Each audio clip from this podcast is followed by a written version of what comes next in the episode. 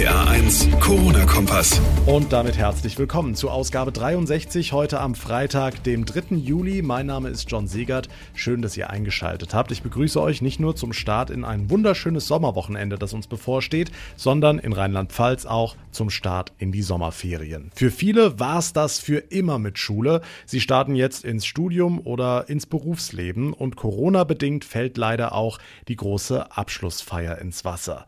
Wie die Absolventen noch das Beste aus der aktuellen Situation machen, das erfahren wir in dieser Ausgabe von der Handwerkskammer der Pfalz. Die Ferien sind jetzt auch die Chance für den rheinland-pfälzischen Tourismus. Die Landesregierung rührt ja seit Wochen die Werbetrommel. Wie läuft denn das Geschäft mit dem Gast an? Wie sehen die Buchungszahlen im Moment aus? Wir fragen mal nach. Und schneller als gedacht ist jetzt das Medikament Remdesivir zur Corona-Behandlung in der EU zugelassen worden. Der Wettstreit zwischen der EU und den USA nimmt damit nochmal an Fahrt auf. Treibt dieser Streit den Preis letztlich ins Unermessliche? Was wird so eine Behandlung am Ende eigentlich kosten? All diese Fragen klären wir ausführlich nach den wichtigsten Themen des Tages. Rund 14,6 Millionen Menschen haben sich inzwischen die Corona-Warn-App auf Smartphone geladen. Eine wahnsinnig große Zahl, vor allem wenn man sich mal ähnliche Apps in anderen Ländern anguckt. Da ist Deutschland wirklich absoluter Spitzenreiter. Inzwischen wird sie auch schon einige Male bei uns in Deutschland angeschlagen haben, denn Susi Kimmel aus den RPA1 Nachrichten, es wurden bislang etliche Covid-19-Infektionen über die App gemeldet, ne? Ja, rund 300 Patienten haben das wohl bislang getan, schätzt zumindest unser Bundesgesundheitsminister Jens Spahn.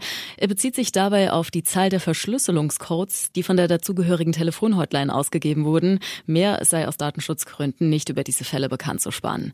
Dass diese 300 bestätigten Infektionen über die App gemeldet wurden, hat dem Minister zufolge riesige positive Auswirkungen. Denn jeder von diesen 300 Patienten sei ja wiederum etlichen anderen Menschen mit der Corona-Warn-App begegnet.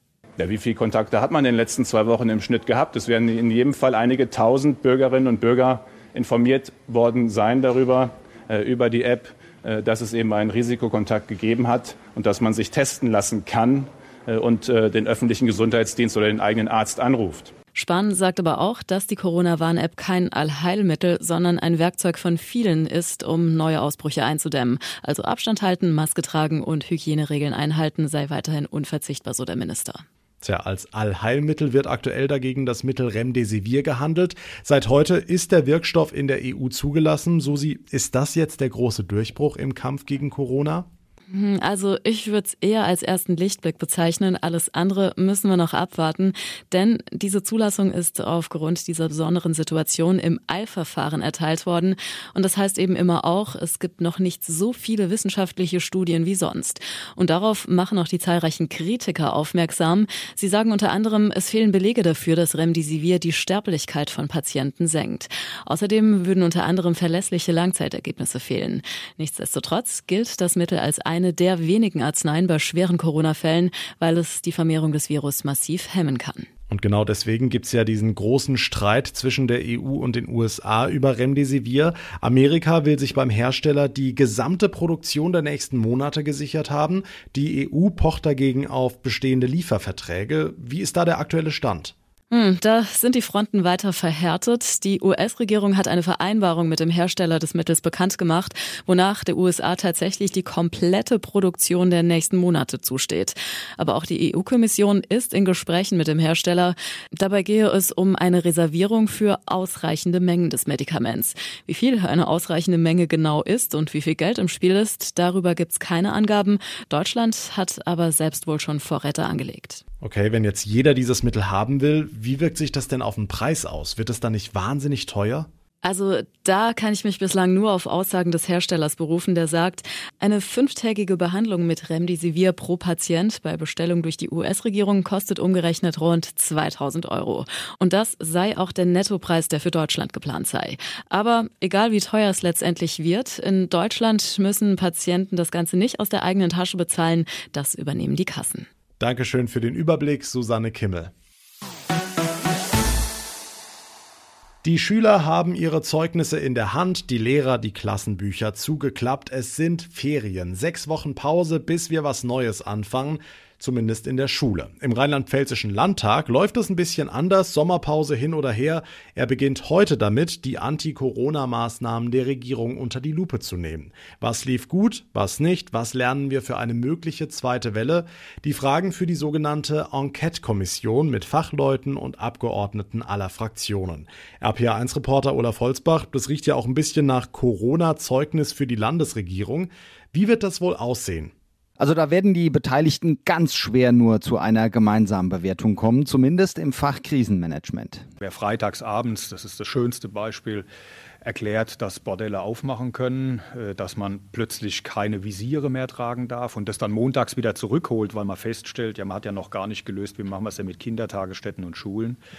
Das meine ich spricht für sich. Setzen Note 6 von CDU-Fraktionschef Christian Baldauf. Im Fach Wirtschaftshilfe klingt es eher nach einer 2 plus. Also ich glaube, dass die Politik in dieser Krise beherzt und entschlossen gehandelt hat. Besonders positiv hervorzuheben ist, dass die Landesregierung mit den begrenzten finanziellen Mitteln stark auf Kredite gesetzt hat und nicht auf Konsumzuschüsse. Denn wir müssen es ja auch bezahlen. Carsten Tacke, Hauptgeschäftsführer Landesvereinigung der Unternehmerverbände und selbst Kommissionsmitglied. Bis Ende des Jahres soll ein Abschlussbericht Bericht zu alledem vorliegen. Wie gesagt, mit einer Gesamtnote wird das wohl nichts. Hm, Stichwort zweite Welle. Was kann da rauskommen in der Kommission?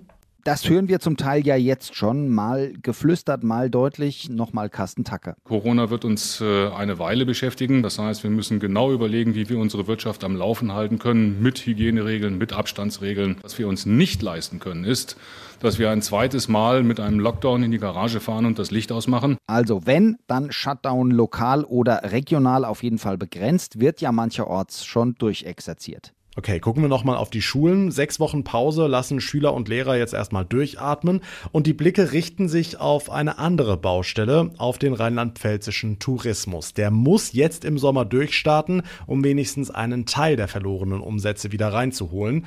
Das Land hat eigens eine Werbekampagne gestartet für Ferien in Rheinland-Pfalz.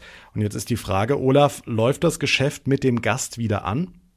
Es läuft wieder an, ja. Die regionalen Tourismusgesellschaften melden Land auf Land ab lebhafte Nachfrage und das ist insoweit nicht überraschend. Viele müssen ihre Urlaubspläne ändern. weil ich kein Geld habe. Andere wollen. Wohin? Italien wollte ich dann auf keinen Fall. Spanien auch nicht. Zu viele unschöne Bilder, zu groß die Ungewissheit, komme ich auch wieder heim. Das sieht in Rheinland-Pfalz schon ganz anders aus. Wir haben jetzt überlegt, das so als Wochenendausflüge ein bisschen was reinzunehmen. Ja, ich könnte mir auch vorstellen, hier zu bleiben und die rein hessischen Qualitäten und Schönheiten und Wanderwege zu genießen. Dann haben wir die Rheingegend uns ausgesucht, für Rhein und Wein. Klingt fast schon wie im Werbespot, entspricht aber den Zahlen. Tagestrips, Kurzurlaube, E-Biken, Wandern, Weinproben und Anruf bei Andreas Bitz auf dem Campingplatz Inselrhein im rheinhessischen Heidenpfad. Man kann Abstand halten, wenn man das möchte das ist eigentlich der ideale Urlaub. Sie wollen ja nicht ständig mit der Maske irgendwo in einem Hotel oder am äh, geschlossenen Buffet stehen. Unsere Buffets sind offen, werden ihm die Hoteliers im Land zurufen. Und so wie es im Moment aussieht, werden auch sie gehört in und außerhalb von Rheinland-Pfalz. Die eine Frage allerdings bleibt. Bei zwei Milliarden Euro an Umsatzausfällen kommen genug Gäste zu uns. Gerion Haumann, Landeschef des Hotel- und Gaststättenverbandes. 50 Prozent der Kapazitäten sind noch frei. In mehr als drei Viertel der Betriebe. Also wir können locker fünf bis zehn Millionen Übernachtungen in den nächsten drei Monaten gebrauchen. Und äh, insofern, der Sommer ist gerettet für alle die, die noch einen Urlaub suchen. Da können sich Gäste und Gastgeber gegenseitig retten. Dankeschön, Olaf Holzbach. Für viele ist heute aber nicht nur der letzte Schultag vor den Ferien gewesen, sondern für sie ist die Schule jetzt sogar ganz vorbei und das auch ohne richtige Abschlussfeier. Egal ob Realschule oder Gymnasium, die große Party musste in diesem Jahr wegen Corona ausfallen. Ganz schön bitter.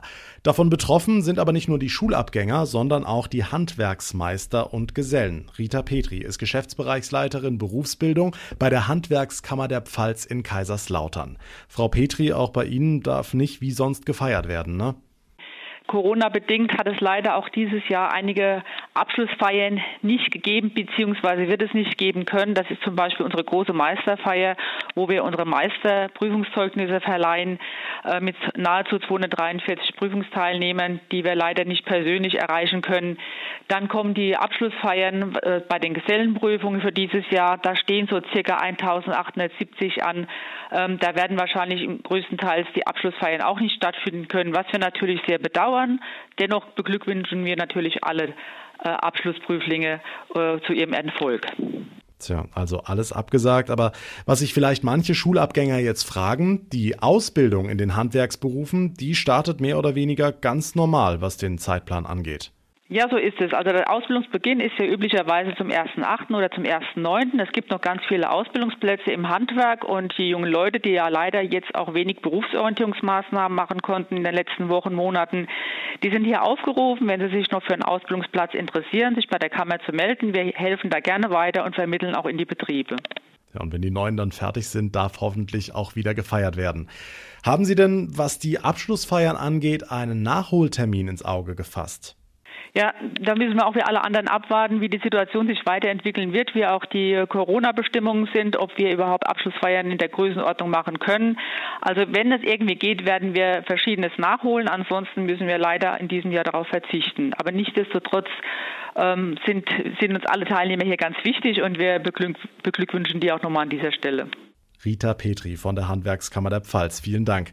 Und damit kommen wir zum Ende der heutigen Ausgabe. Ich wünsche euch einen wundervollen Start in die Sommerferien. Genießt sie in vollen Zügen, egal ob es in den Urlaub geht oder ihr euch die freie Zeit zu Hause schön macht.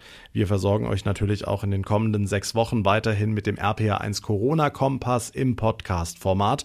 Nutzt die freien Tage vielleicht auch, um mal eine der vorherigen 63 Ausgaben zu hören. Sind viele, viele interessante Interviews und Berichte dabei. Wenn euch der Podcast Podcast gefällt, freue ich mich wie immer sehr, wenn ihr ihn abonnieren und eine Bewertung bei iTunes hinterlassen würdet. Mein Name ist John Segert, habt ein schönes sonniges Wochenende, einen tollen Ferienstart. Wir hören uns dann am Montag wieder. Macht's gut und vor allem bleibt gesund. Der RPA 1 Corona-Kompass.